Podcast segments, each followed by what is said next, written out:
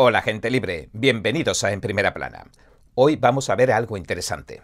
James Comey, ¿se acuerdan de él? Fue el exdirector del FBI bajo el mandato de Trump y también lo había sido de Obama, y es uno de los principales artífices de toda la falsa historia de que Trump colaboró con Rusia en las elecciones de 2016.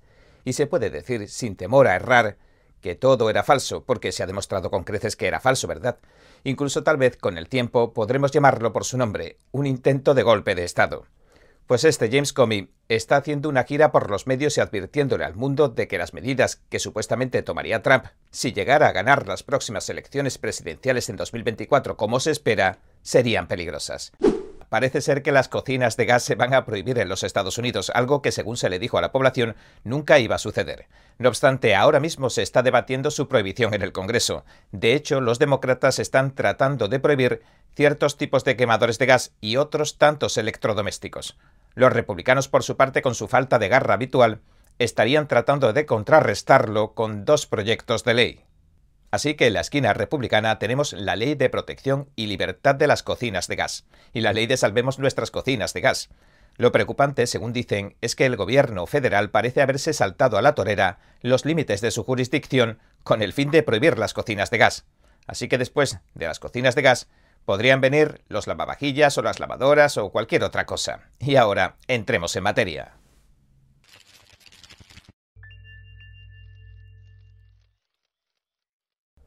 Comey, el antiguo jefe del FBI, advirtió que si Trump vuelve a tomar posesión de la Casa Blanca de Estados Unidos, su presidencia serán cuatro años cargados de represalias. En una entrevista que concedió a Jen Psaki, la antigua secretaria de prensa del presidente Biden, que ahora es presentadora de MSNBC, dijo lo siguiente.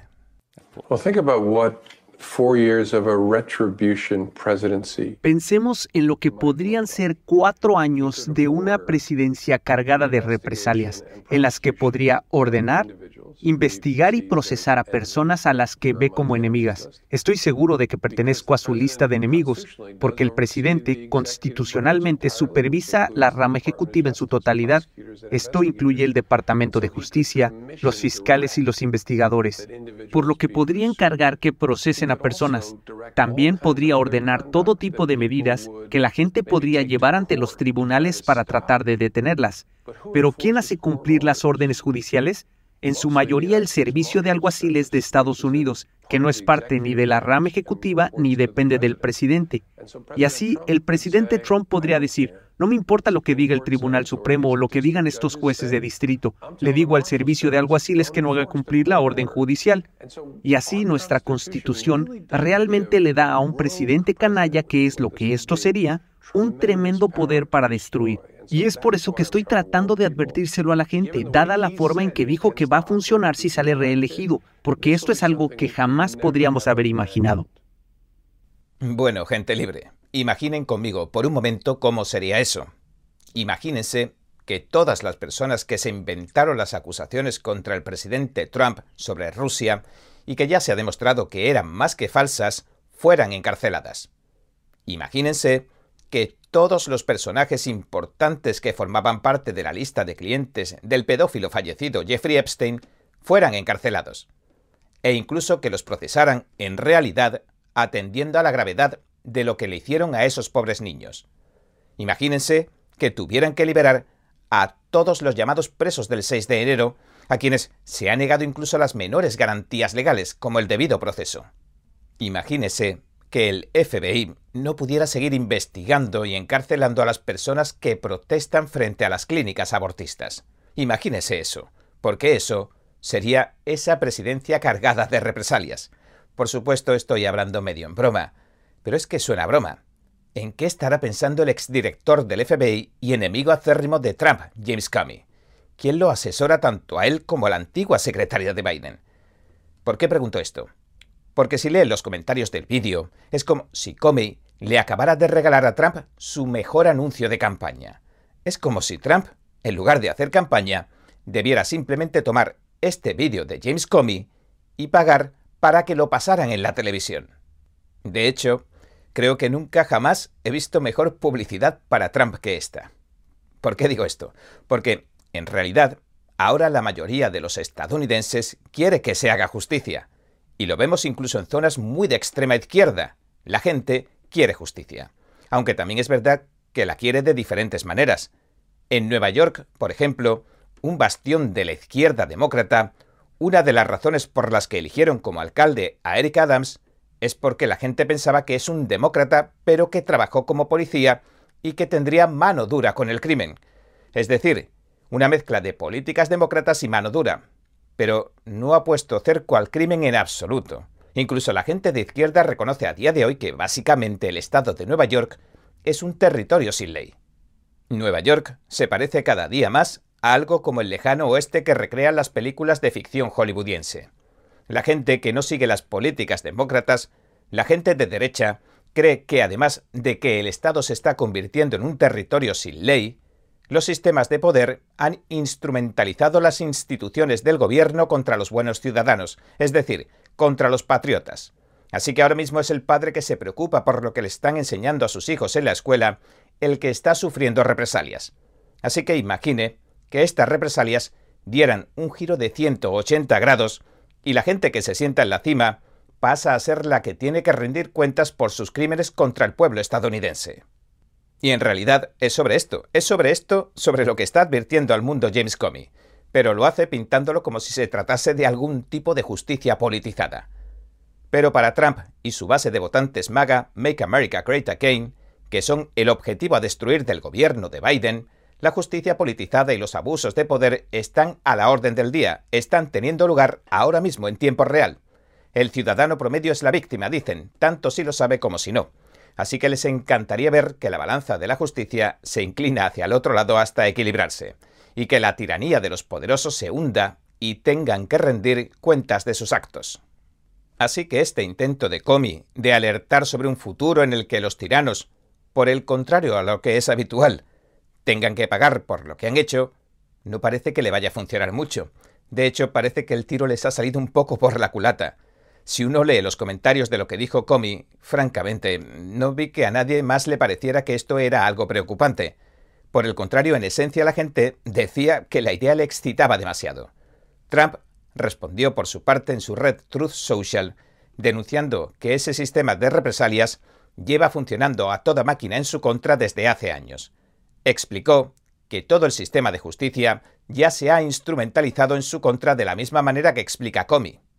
Y es un hecho que a lo largo de la historia los comunistas han empleado la táctica de acusar a sus adversarios de los crímenes que ellos mismos habían cometido contra sus adversarios o que planeaban cometer contra sus adversarios.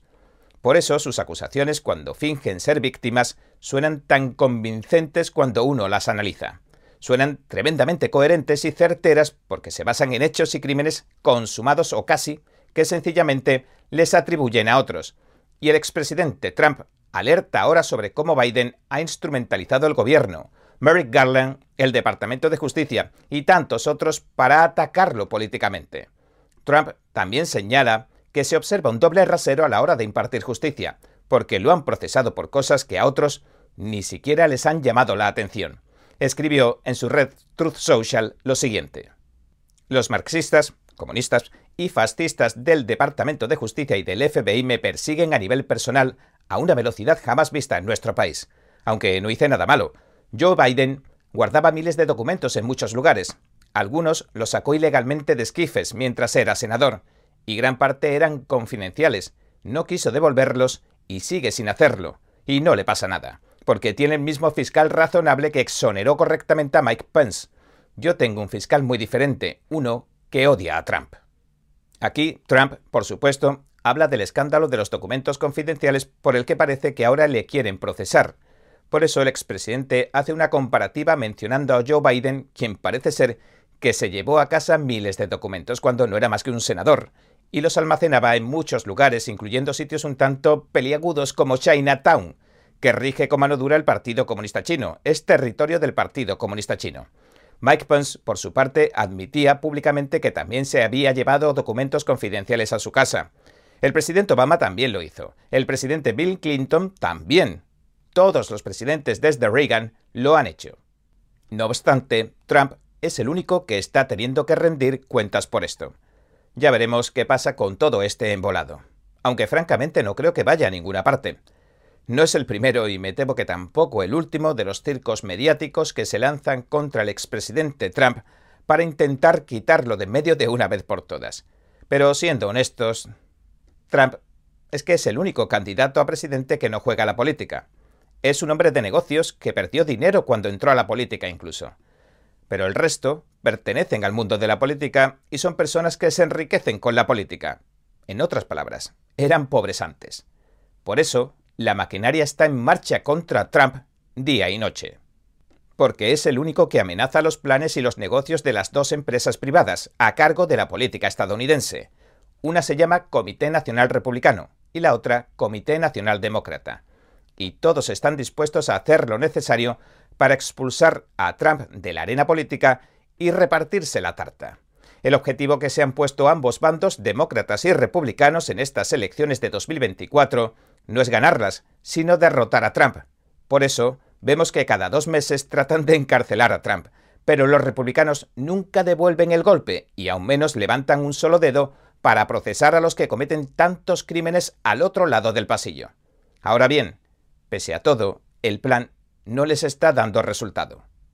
Y es que Trump cuenta a día de hoy con el apoyo de una mayoría aplastante de conservadores para convertirse en el candidato favorito indiscutible de las primarias republicanas y, según parece, de las presidenciales de 2024. Mientras tanto, se informa de que el hijo del presidente Biden podría ir a la cárcel, aunque no por lo que todos estamos pensando. Lo acusan de no pasarle la manutención de los pequeños a su esposa, y le podrían caer hasta seis meses de cárcel, si no paga los 20.000 dólares que le debe a su esposa y entrega unos documentos sobre los pagos millonarios que recibió de la China comunista, etcétera, etcétera. Pero no creo que lo haga, porque ahora, seamos honestos de nuevo, no va a ir a la cárcel ahora, pero si entrega los documentos que nunca ha revelado, sobre los acuerdos millonarios internacionales, algo turbios, en los que se han visto implicados algunos de sus familiares, como su padre Joe Biden, cosa que sabemos por los correos electrónicos y otros documentos que se han hecho públicos, podrían acabar encerrando a más de uno de por vida, e incluso tirar la llave al mar. Aunque no se sabe cómo acabará todo esto, lo más probable es que lleguen a un acuerdo con la mamá de los niños y zanjen el asunto.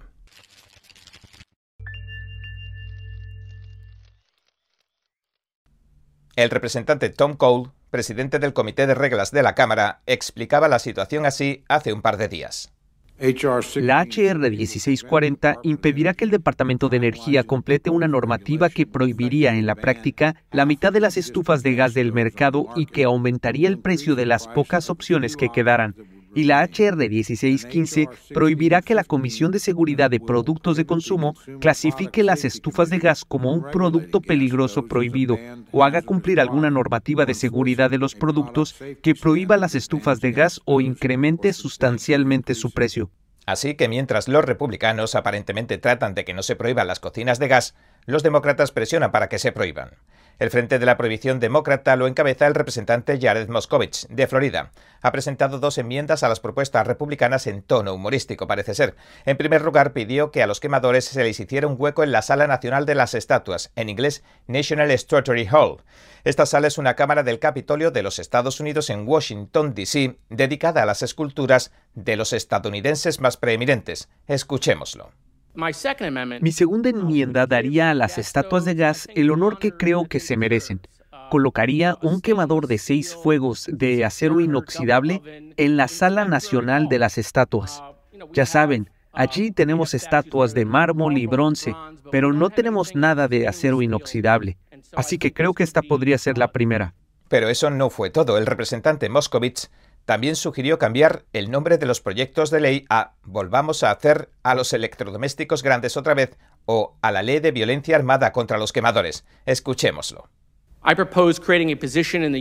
Propongo crear un cargo en el Departamento de Energía de Estados Unidos con el único propósito de luchar en la guerra de los quemadores de gas. Esta enmienda crearía este cargo en el departamento el Comandante Supremo Aliado del Gas, un cargo al que los chicos y chicas jóvenes pueden un día aspirar si ahora se cambia la HR 1615 Esta enmienda también cambiaría su nombre a Volvamos a hacer los electrodomésticos grandes otra vez, ya que muchos de ustedes tienen las gorras, las camisas, las banderas y los barcos, así que pensé que podríamos ponérselo fácil para que puedan mostrar su apoyo a esta enmienda. Y si no les gusta ese eslogan, porque eso, ya saben, es algo de hace cuatro años, pues mi última enmienda, mi segunda enmienda, cambia el nombre a la Ley de Violencia Armada contra los Quemadores. Moscovitz lo que está diciendo a su manera es que no hay ningún problema con los quemadores de gas, e incluso lo aseguró así en la CBS. Cito, no he oído hablar de este tema en casa. Nadie quiere prohibir los quemadores de gas. Tampoco la administración Biden. Esto es totalmente ridículo. Pero, gente libre, por desgracia, esto es una verdad a medias, o lo que viene siendo un engaño. De hecho, la administración Biden está presionando para que se prohíban muchos tipos de quemadores de gas. Lo que están haciendo es jugar con las palabras. Lo que dicen es que no hay algo así como una prohibición total de los quemadores de gas, que no hay una propuesta para prohibir todos los quemadores de gas, mientras presionan para prohibir una parte sustancial. De hecho, la propuesta del gobierno de Biden apunta a prohibir aproximadamente la mitad de los quemadores de gas que se comercializan actualmente en el mercado, la mitad de las cocinas de gas. Dicho de otro modo, no van a prohibir los quemadores de gas como tales, sino solo el 50% de los que se venden en las tiendas a día de hoy. Y no se trata solo de prohibir las cocinas de gas. Quieren ir más allá. En febrero, la administración Biden lanzaba su nuevo programa de conservación de energía para imponer normas a las personas que tengan este tipo de cocinas convencionales con fuego. Esto que publicó el Departamento de Energía son las nuevas normas sobre el consumo anual de energía de los ciudadanos estadounidenses. Pero no solo apunta a los quemadores de gas, sino que también apunta a los quemadores eléctricos, a las cocinas eléctricas. Es así de interesante. Y eso es solo una pequeña parte de la normativa. La propuesta de eficiencia, como les gusta llamarla, también impondría normativas para la fabricación de las lavadoras, los refrigeradores y muchos otros electrodomésticos. El gobierno dice que las regulaciones en la fabricación de las lavadoras y los frigoríficos ahorrarán dinero a los estadounidenses a largo plazo. Aunque, por supuesto, sus detractores afirman que el resultado serán productos menos eficaces y eficientes y que no cumplirán con sus tareas.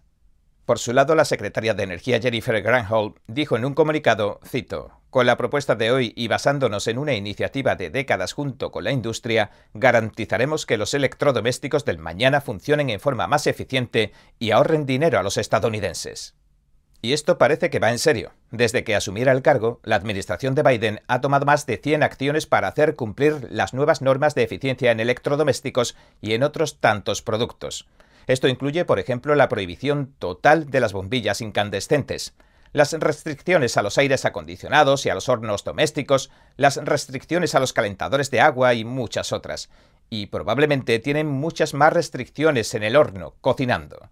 Por supuesto, uno podría pensar que no es motivo de alarma, porque los medios del establishment, los medios de comunicación afines al régimen, han estado restando la importancia a todo esto desde el primer momento. En enero, el New York Times pregonaba un punto de vista similar al que los demócratas están empleando en estos momentos. Decía en titulares lo siguiente, cito, No, Biden no está tratando de prohibir las cocinas de gas. Pero luego tuvieron que cambiar el titular y le pusieron, al mismo artículo, ¿prohibir las cocinas de gas? Solo la idea hace hervir a algunos en Washington.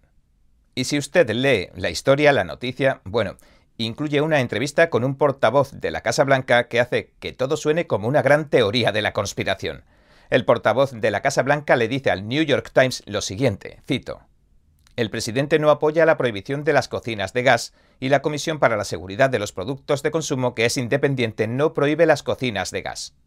Bueno, parece que esto que decían en enero de 2023 no parece ser muy cierto. Y ahora incluso ha aparecido un memorándum interno de octubre de 2022, es decir, de varios meses antes, que muestra que el gobierno ya estaba planeando en aquel entonces prohibir las cocinas de gas el año pasado. La Comisión de Seguridad de Productos de Consumo escribió en el memorándum lo siguiente, cito, La necesidad de regulaciones de las cocinas de gas ha llegado a un punto de ebullición e incluso aseguraron que los quemadores de gas eran perjudiciales para los niños, declarando lo siguiente, cito, La evidencia emergente es suficiente para concluir que los quemadores de gas en los hogares emiten gases tóxicos que causan enfermedades y que por menos dinero hay alternativas más seguras que están disponibles.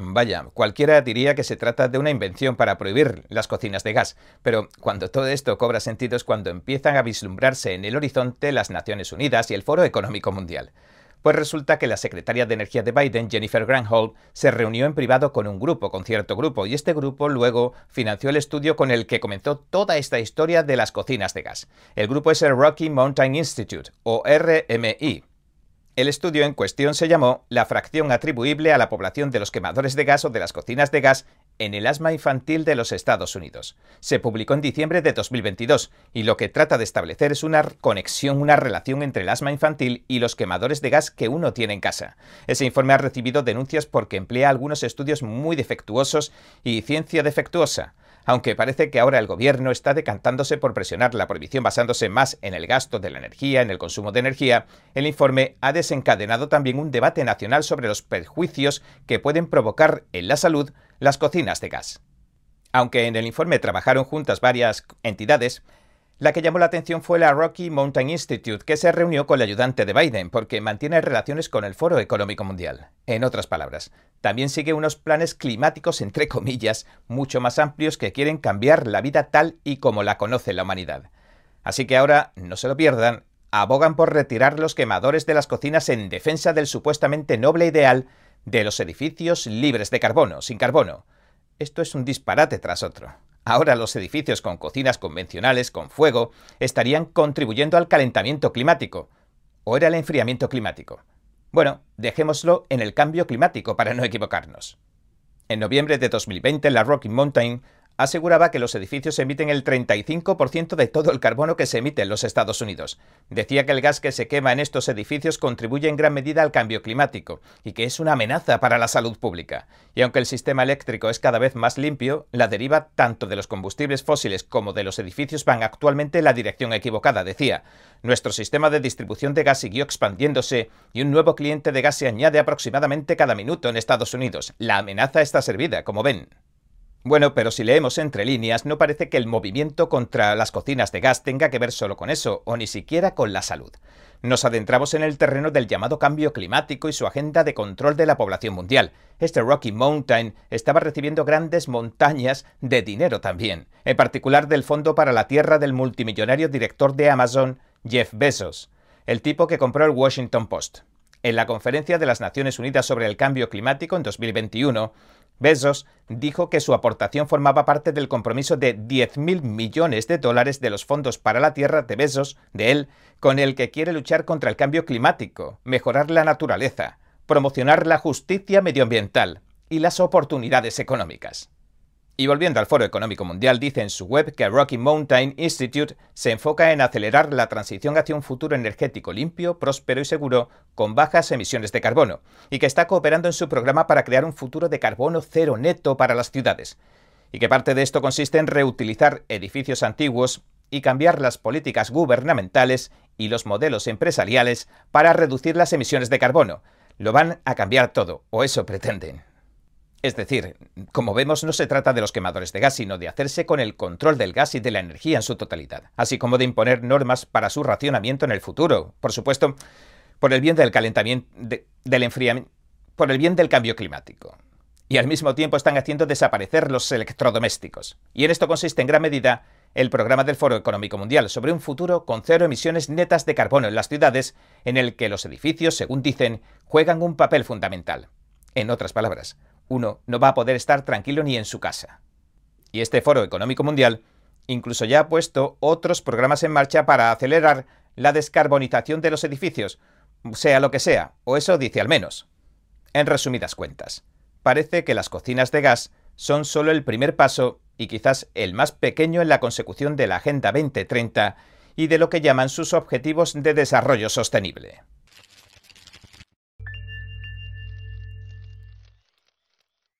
El abogado especial Jack Smith ha lanzado una acusación contra Donald Trump. El expresidente lo anunciaba ayer por la noche en su red Truth Social. Dijo que alertaron a sus abogados acusándolo oficialmente de varios cargos de espionaje.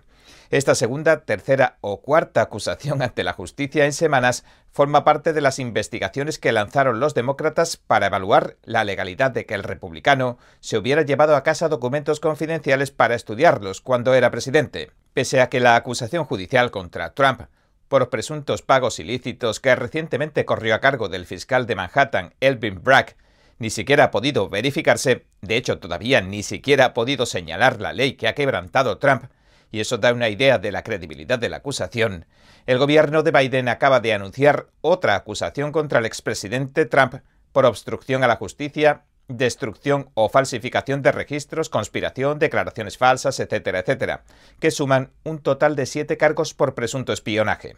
La acusación ha tenido lugar en Florida, Miami, donde podría tener un jurado dividido, pero un juicio mucho más justo que en sitios como el bastión demócrata de Washington, D.C. Esta nueva acusación promete ser poco menos que el circo mediático y político al que nos tienen acostumbrado y que fue también la reciente acusación del fiscal de Manhattan. Este fiscal Bragg de Manhattan pertenece al grupo de fiscales que financia George Soros, el multimillonario desestabilizador de países. Según se ha documentado, este grupo de fiscales está generando el caos en todo Estados Unidos, rebajando los delitos de graves a leves, reduciendo penas y poniendo en libertad a criminales violentos en las calles. Así que lo que tenemos aquí no es más que otro espectáculo político para desacreditar a Trump sin ninguna justificación plausible, y es de cara a las elecciones de 2024. En realidad han cambiado poco las tornas en siete años, desde las elecciones de 2016, cuando empezaron a acusar en falso a Trump de su presunto complot con Rusia.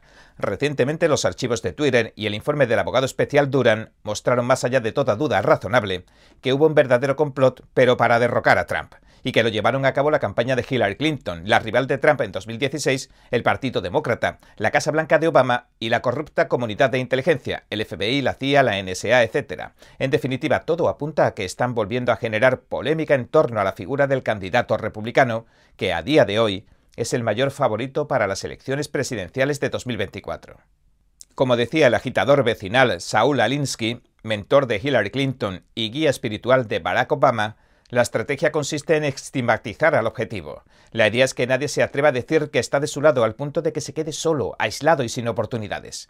Que el establishment republicano y su base de votantes indecisos tomen distancia en favor de un DeSantis o de un Mike Pence o de cualquier otro político de carrera que rinda pleitesía al partido y a los poderes establecidos. Solo hay que mirar los grandes medios de comunicación del establishment, como la Fox, en él ni siquiera hablan de Trump como candidato, solo se ve al resto de candidatos republicanos. Recuerden que cuando la CNN entrevistó al candidato presidencial Trump recientemente, algunas figuras marxistas como Alexandria Ocasio Cortez se abalanzaron furiosamente contra la cadena porque habían mostrado una imagen humana, es decir, normal y corriente del expresidente, pero así lo que habían hecho era interrumpir el flujo de propaganda demonizante habitual que se emite en todos los grandes medios. En realidad, guarda muchas similitudes con esta segunda acusación de ahora. Se puede ver como algo grave sobre el papel, pero es simplemente por las mismas razones que la propaganda demonizante en los medios de comunicación, porque se diseñó para eso. En resumidas cuentas, el expresidente Trump ha sido citado a declarar en los juzgados de Miami el martes que viene a las 3 de la tarde, y de nuevo, como pasó en la acusación de Bragg, donde se mantuvo el enigma hasta el último momento, el Departamento de Justicia ya ha sentado las bases de su demanda. Dice que no le puede decir a nadie, ni siquiera al tribunal, en qué tipo de documentos están basando su acusación de espionaje. En la otra acusación, recordemos en la anterior de Bragg, recordemos que ni siquiera le permitieron a un maestro especial que designara el tribunal que revisara los documentos. Así que el Departamento de Justicia ha preparado un caso en base a la presunta manipulación de unos documentos, al tiempo que dicen que no tienen la obligación de decirle a nadie de qué documentos se trata. ¿No le suena familiar y un poco raro? La anterior acusación del fiscal Bragg empezó con una gira por los grandes medios para desacreditar a Trump, en base a un misterioso e irrevelable crimen que había cometido. Y al final, después de hacer algo de caja con algún que otro libro, revelan que las decenas de cargos criminales de que acusaban a Trump son de un solo pago, que su compañía fraccionó en varias veces y del que no hay ni siquiera pruebas de que sea un delito. Bragg, en un movimiento sin precedentes, imputó un cargo por cada factura del pago fraccionado, un cargo por cada pagador de cada factura, un cargo por cada destinatario de cada factura, un cargo por cada cifra de cada factura, etcétera, etcétera. Es decir, alimentó y engordó un completo sinsentido. En definitiva, lo que estamos viendo en acción son los principios de la propaganda nazi de Goebbels, la mano derecha de Hitler. Por ejemplo, uno de los principios dice que hay que publicar constantemente informaciones y acusaciones nuevas a un ritmo tal que cuando el adversario responda, el público, la gente, esté ya interesada en la siguiente cosa, en la siguiente acusación. Las respuestas del adversario, dice, nunca han de poder contrarrestar el nivel creciente de acusaciones. También está la silenciación, como la que están llevando a cabo los grandes medios con el fin de deshumanizar a Trump, o cómo acallaron sus logros como presidente en política, economía y pacificación de Oriente Medio. Otro principio de Goebbels era cargar sobre el adversario los errores propios y convertir cualquier anécdota, por pequeña que sea, en una amenaza grave. Y por supuesto la propaganda se debe limitar a un número pequeño de ideas y repetirlas una y otra vez incansablemente presentarlas una y otra vez desde diferentes puntos de vista, pero siempre convergiendo sobre el mismo concepto, sin fisuras ni dudas. De aquí viene la famosa frase, si una mentira se repite lo suficientemente, acaba por convertirse en verdad. Y es curioso que el candidato presidencial demócrata 2024, Robert Kennedy, comentara hace poco que la CIA se creó para que se ocupara de la operación Paperclip, que hasta ese momento llevaba entre manos el Pentágono, el ejército de Estados Unidos. La operación Paperclip consistió en trasladar, de contrabando digamos, a Estados Unidos a los científicos, doctores y estrategas nazis para que continuaran con sus ensayos o con quién sabe qué. El problemilla que tuvo que resolver la CIA es que muchos de los nazis ya habían sido condenados a la pena capital en los juicios de Nuremberg. Así que esta teoría de la conspiración parece cobrar algo de sentido en nuestros días. Y volviendo a lo que nos ocupa, desde Reagan a Obama, todos y cada uno de los presidentes se han llevado documentos confidenciales a casa. ¿Por qué razón solo se investigaría a Trump? Además, el expresidente los desclasificó. Incluso la carta donde afirma que los está desclasificando se hizo pública. Sin embargo, Biden, que ni como vicepresidente ni como senador tenía poderes para desclasificar información, los estuvo esparciendo en varios lugares poco recomendables como el mismísimo Chinatown. La verdad, gente libre, es que de todos modos esta nueva acusación contra Trump parece no tener nada de convincente. El presidente Trump se defendió de las acusaciones en su red Truth Social el 9 de junio escribiendo lo siguiente sobre las cajas de los documentos en cuestión. La corrupta administración Biden ha informado a mis abogados que me acusan aparentemente por el engaño de las cajas, a pesar de que Joe Biden tiene 1.850 cajas en la Universidad de Delaware y más cajas en Chinatown, en D.C., e incluso más cajas en la Universidad de Pensilvania, así como documentos esparcidos por todo el suelo de su garaje donde aparcaba su Corvette y que están a buen recaudo, entre comillas, pese a que solo hay una puerta de garaje que es de papel fino y que está abierta la mayor parte del tiempo. Trump también aseguró que es un hombre inocente y habló del hecho de que actualmente lidera por mucho a todos los candidatos, tanto demócratas como republicanos, en las encuestas de las elecciones presidenciales de 2024, y concluyó diciendo, este es, en realidad, un día oscuro para los Estados Unidos de América. Somos un país en grave y rápido declive, pero juntos haremos que Estados Unidos vuelva a ser grande.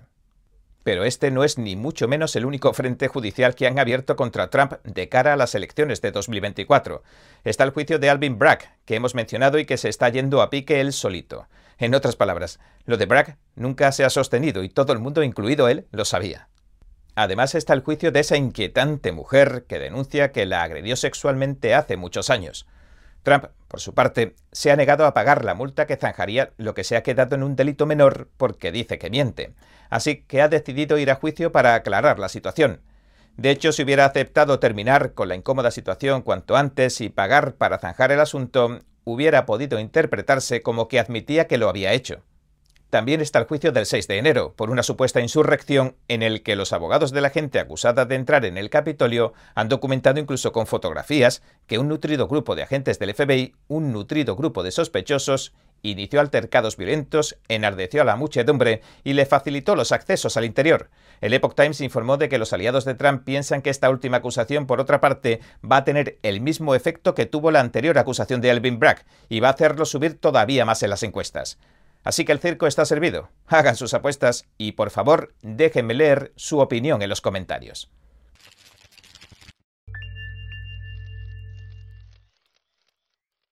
El movimiento woke o la llamada justicia social se ha extendido por todo el mundo. Las corporaciones la adoptan como parte de sus políticas internas. Los profesores se la enseñan a los niños en las escuelas. El gobierno las financia, financia estas causas de justicia social a diestro y siniestro e incluso las protegen e imponen por ley. Pero, ¿qué piensa al respecto el ciudadano de a pie? A juzgar por los boicots que empezaron con empresas despiertas o woke como Bud Light o Target y que ahora recorren todo el país, parece que a la gente no le hace demasiada gracia, y la gente está empezando a ver las verdaderas razones que se ocultan detrás de la justicia social.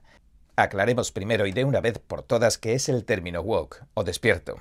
Se emplea para describir una amplísima gama de ideas y movimientos que se han creado al amparo del concepto de justicia social. Esta llamada justicia social se basa en el ideal comunista básico de la dictadura del proletariado, que no es más que la llamada lucha de clases, es decir, por un lado un supuesto opresor, en este caso el empresario, y por el otro el oprimido, el trabajador. De este modo, los regímenes comunistas durante sus revoluciones siempre han tomado como chivos expiatorios de sus pésimas medidas económicas a los ricos, lanzando a la clase obrera en su contra. Dicho de otro modo, hace que la población luche violentamente entre sí mientras ellos roban y saquean en nombre del pueblo.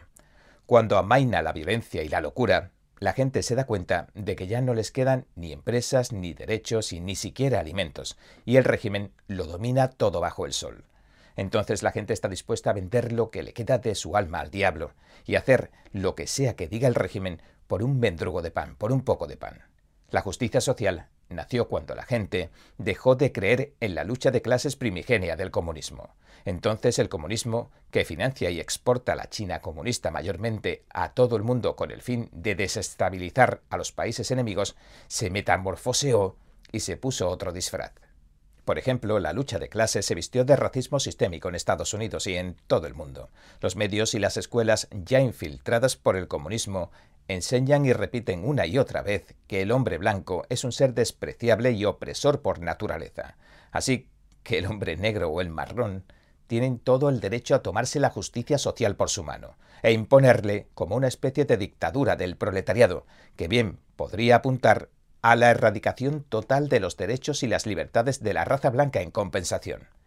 Y algunos de los líderes de los Black Lives Matter y los llamados antifascistas o antifa cuentan que han sido entrenados en la China comunista, en Cuba, en Venezuela, etcétera, etcétera. La ideología de estos grupos subversivos es la del líder supremo chino Mao Zedong, el mayor criminal de todos los tiempos, y Black Lives Matter es uno de los movimientos que opera en Estados Unidos bajo la bandera del supuesto antirracismo policial, cuya existencia, por otra parte, nadie ha podido corroborar hasta la fecha. Eso sí, sus líderes han sido denunciados públicamente por fraude, corrupción y malversación. Se han comprado mansiones millonarias con los fondos que recaudaba el movimiento subversivo para la lucha social. En el feminismo moderno encontramos también, por ejemplo, que el hombre es alguien malo, un violador y un opresor por naturaleza. Así que las mujeres tienen todo el derecho a tomarse la justicia social por su mano también. Los transexuales son otros de los grupos oprimidos en el manual de la justicia social comunista subversiva. Los transexuales pueden y deben defenderse de los heterosexuales, las familias y las tradiciones, que supuestamente amenazan su existencia, y planean, como no, un holocausto LGBT. Algunos de los heterosexuales blancos más malvados son aquellos que quieren proteger a los inocentes niños del lavado de cerebro LGBT. Y una vez aclarado esto, hablemos del CEI. Esto es una vuelta de tuerca más.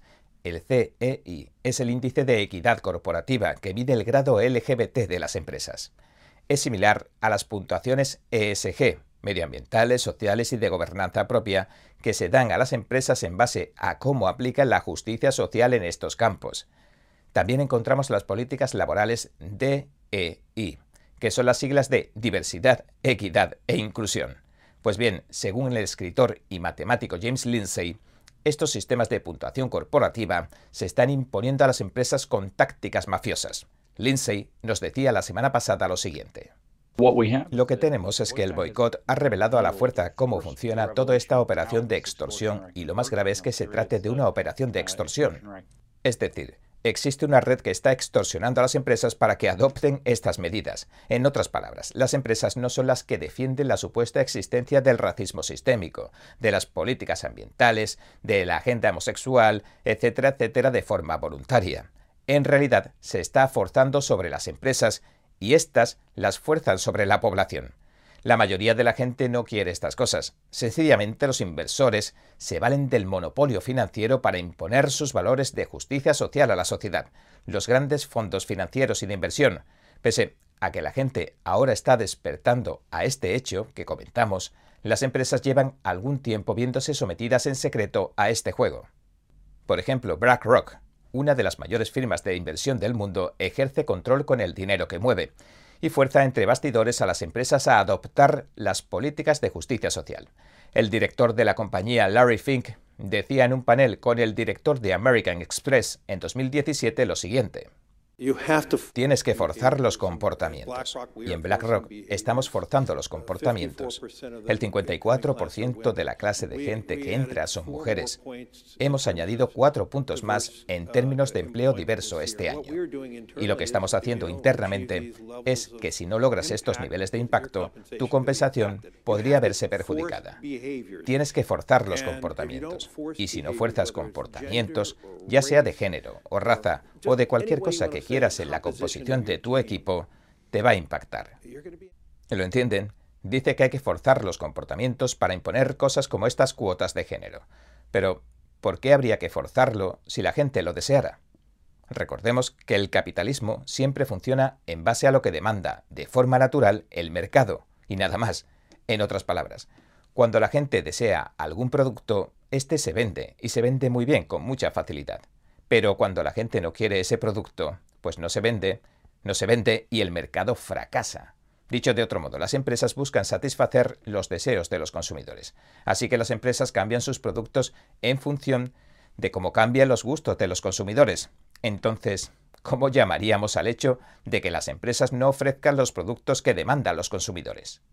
¿Cómo llamaríamos al hecho de que las empresas se vean obligadas a cumplir con la presión que ejercen los de arriba con el fin de forzar un cambio cultural en el consumidor también. Pues ciertamente esto no tiene nada que ver con el capitalismo.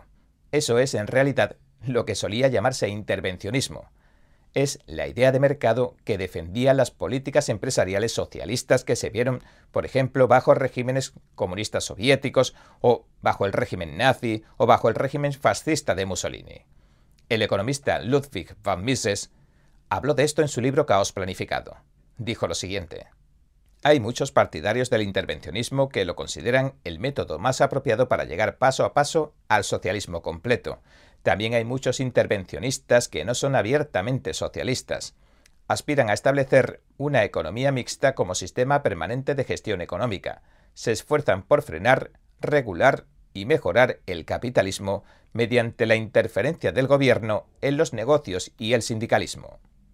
Suena familiar. Ahora bien, Mises señaló que hay dos maneras de crear este tipo de socialismo bajo el disfraz de lo que en realidad no es más que un falso capitalismo. Uno sería lo que se pudo ver en la era de los soviéticos en Rusia. Ese es el enfoque marxista más directo. Un sistema de gobierno donde impera una burocracia que controla total y absolutamente el Estado. Lo controla todo.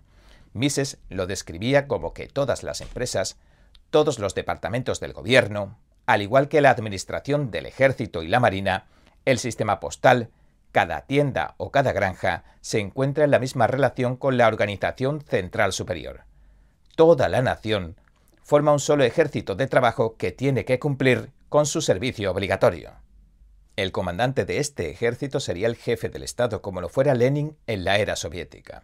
El segundo tipo de socialismo del que habla Mises y del que se conoce menos es aquel que se vio bajo los nazis de Adolf Hitler, los nazis de verdad, y fue el sistema de los llamados jefes de taller.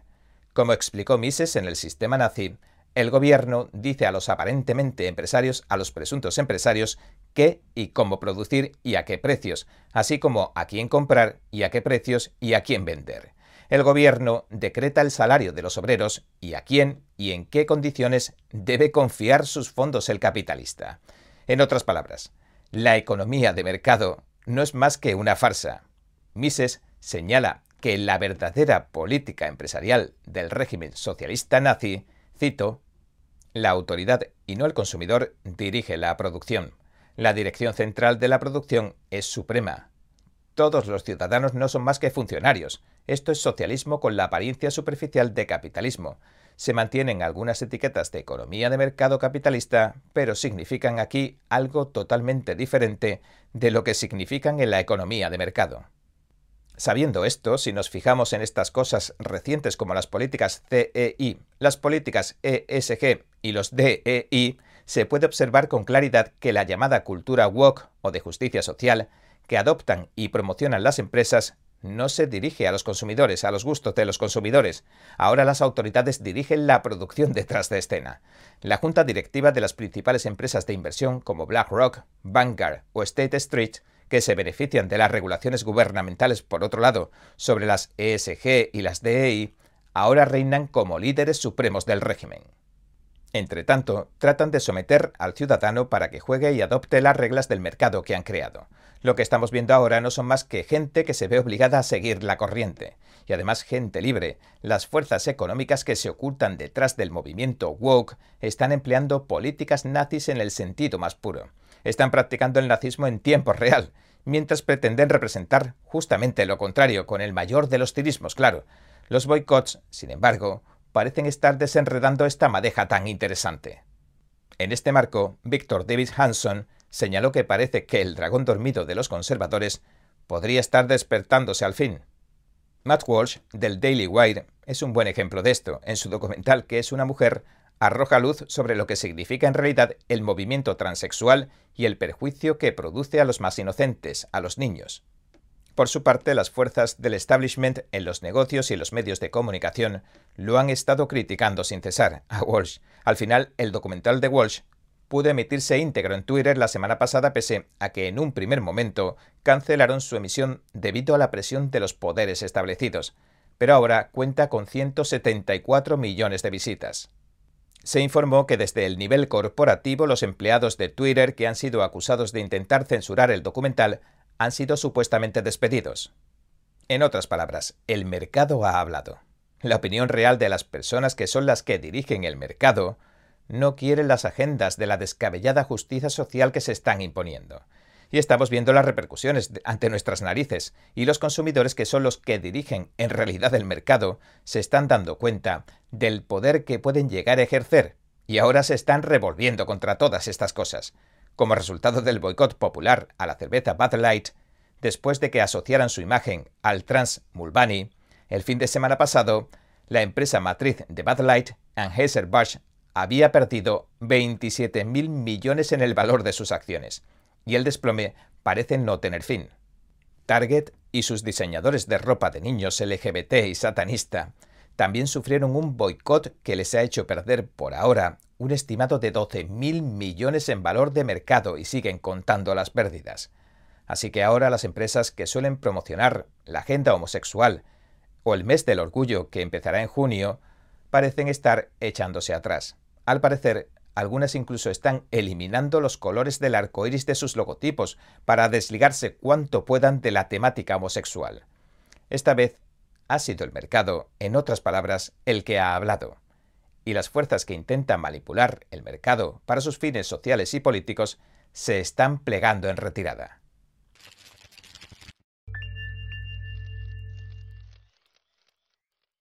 Como decimos con frecuencia en este programa, la libertad depende en gran medida de la información con la que se nutre a la sociedad, porque en base a este flujo de ideas que se dan a conocer en la sociedad, los votantes acabarán decidiendo quién dirige la nación. Y son estos elegidos los que llevan la voz cantante en una república constitucional como Estados Unidos. Pero, ¿qué ocurre cuando la censura se impone sobre cierto flujo de ideas y silencia solo una parte del debate público? ¿Qué pasa cuando las versiones oficiales o ciertas retóricas sesgadas políticamente no pueden ni siquiera cuestionarse ni debatirse abiertamente? En otras palabras, si se restringe una parte de la información, ¿se puede confiar en que los votantes elijan a sus representantes con acierto? Y además surge otra pregunta, ¿quién controla la forma en que fluye esa información? ¿A qué lado del sistema político sirve todo esto? Estas son dos de las preguntas más cruciales que debería hacerse Estados Unidos ahora mismo, porque con unas elecciones en ciernes no deja de salir a la luz información sobre la instrumentalización política de las instituciones del gobierno. Hace algún tiempo salieron a la luz los archivos de Twitter. El FBI, en cooperación con un montón de espías retirados que ahora trabajan casualmente en las redes sociales, y algunos directivos de tendencia socialista, eliminaron de Twitter y de Facebook información médica verificada, documentada y más que legítima sobre la COVID-19 que era crucial para la salud de las personas. Además, ocultaron temas políticos durante el proceso electoral de 2020, como el infame contenido del portátil del hijo del ahora presidente Biden, que bien podría haberle hecho perder las elecciones frente a Donald Trump, cosa que incluso reflejaron algunas encuestas. Y en este marco el Pentágono acaba de saltar a la palestra. The Intercept ha revelado algo interesante. El Comando de Operaciones Especiales de Estados Unidos reveló un documento el 23 de febrero. Detalla cómo los guerreros de la élite de los Estados Unidos están buscando más herramientas con las que lanzar operaciones de guerra psicológica. En particular parece que quieren emplear vídeos deepfake en sus operaciones militares. Los deepfakes son vídeos falsos que tienen un aspecto muy realista, en el que se puede superponer cualquier cara a la de la persona que aparece en pantalla. Y una vez que se coloca encima, puede parecer que los personajes públicos estén diciendo o haciendo cosas que nunca han hecho. Incluso se puede emplear para incriminar a la gente en delitos o escándalos en los que nunca tomaron parte. Lo cierto es que todavía no se conoce con qué tipo de herramientas cuenta el Pentágono para generar desinformación o contradesinformación. Lo que sí se sabe, en cambio, es que dispone de unidades militares que se dedican a las llamadas operaciones de guerra psicológica. El año pasado se hizo circular un vídeo de reclutamiento militar un tanto extraño. Lo elaboró el cuarto grupo de operaciones psicológicas del ejército de Estados Unidos bajo el mando de operaciones especiales. Y el mando de operaciones especiales describe estas unidades con este rótulo. Las fuerzas de operaciones psicológicas son maestros a la hora de ejercer influencia, la esencia de la guerra de la información. Llevamos a cabo actividades de influencia que apuntan a las fragilidades psicológicas para crear o intensificar las fisuras, la confusión y la duda en las organizaciones adversarias Empleamos todos los medios de difusión disponibles, desde los confidenciales y de alta tecnología a los de baja tecnología o no tecnológicos, y nuestros métodos van desde los abiertos a los clandestinos pasando por el engaño. Y este fue el vídeo que publicaron el año pasado. Es otra fase muy importante de la guerra. Su objetivo no es el cuerpo, sino la mente del enemigo. El objetivo de la guerra psicológica es la mente del enemigo. Las palabras y las ideas son la munición de esta guerra.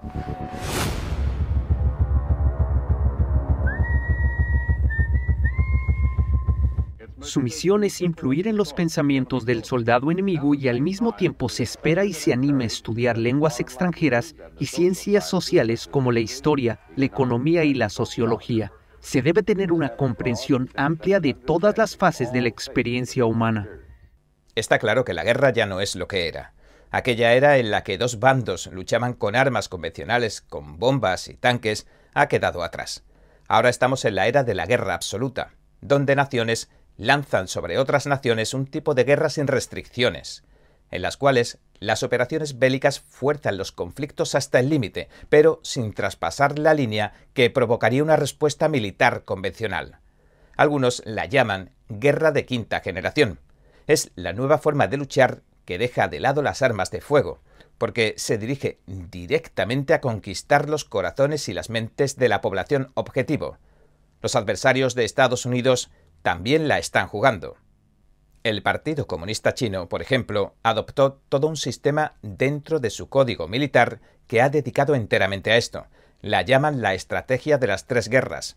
La guerra mediática, para controlar la información que difunden los medios de comunicación. La guerra legal, para manipular las leyes del derecho internacional en contra de su rival. Y la guerra psicológica, con la que controlan el pensamiento y las decisiones de la gente. Y ahora, las Fuerzas Armadas de los Estados Unidos están respondiendo a esta y a otras operaciones similares de otras naciones. Y los sistemas que se están movilizando en esta guerra no se limitan al Pentágono. En la operación a gran escala se hallan las distintas ramas del gobierno, como el FBI, el Departamento de Estado y muchos otros. En otras palabras, el gobierno de Estados Unidos cuenta con la autoridad legal para manipular la información y la percepción del pueblo, y esto, por supuesto, causa preocupación, mucha preocupación. El Departamento de Estado escribió en junio de 2023 sobre la responsabilidad que comparte con otras agencias en su lucha conjunta contra la desinformación. Afirmó que Rusia ha puesto en práctica un concepto llamado de competencia con el rival a perpetuidad en el entorno de la información, desarrollando un ecosistema o una atmósfera de desinformación y propaganda. Y añade que este ecosistema abarcaría todos los campos, desde los derechos humanos a la política ambiental, pasando por los asesinatos como los atentados bomba contra civiles del perverso manual ruso. Entonces, la pregunta es, ¿el Departamento de Estado o el Pentágono cuentan también con la autoridad necesaria o suficiente para contrarrestar estas presuntas campañas rusas de desinformación en todos estos campos? Joe Biden ya advirtió en su momento que la responsabilidad de luchar contra la desinformación no se limitaba solo al gobierno de los Estados Unidos, sino que atañe a todos. Decía en 2020 en su discurso inaugural lo siguiente. Cada uno de nosotros tiene un deber y una responsabilidad, como ciudadanos, como estadounidenses y especialmente como líderes. Líderes que han prometido honrar nuestra constitución y proteger nuestra nación, de defender la verdad y derrotar las mentiras. Y esto plantea una pregunta aún más profunda. Si a las ramas del propio gobierno de Estados Unidos se les concede el poder de regular lo que es verdad y lo que es mentira, como sugirió Biden, ¿qué pasa si algún grupo de estos genera información falsa y la emplea fraudulentamente como un arma? ¿No podría aplastar la verdad? ¿No campearía sus anchas la mentira? ¿Se ha creado el sistema para eso? Estos programas tratan de luchar contra las amenazas extranjeras de desinformación, pero ¿no podría crear alguna facción de estas una amenaza de falsa bandera que tomar como excusa para movilizar todos estos poderes de acuerdo a sus intereses? Lo pregunto porque ya se ha visto esto antes en los Estados Unidos. Recuerde que el Pentágono metió las manos en las elecciones de 2020, por ejemplo. La excusa. La información falsa que pagó, elaboró y difundió el Comité Nacional Demócrata, la campaña de la candidata demócrata Hillary Clinton y la comunidad de inteligencia del presidente demócrata Obama. Afirmaron en falso que Trump había cooperado con Rusia para interferir en los resultados de las elecciones de 2016. Y esta información falsa se empleó como un silbato para perros para activar el Pentágono.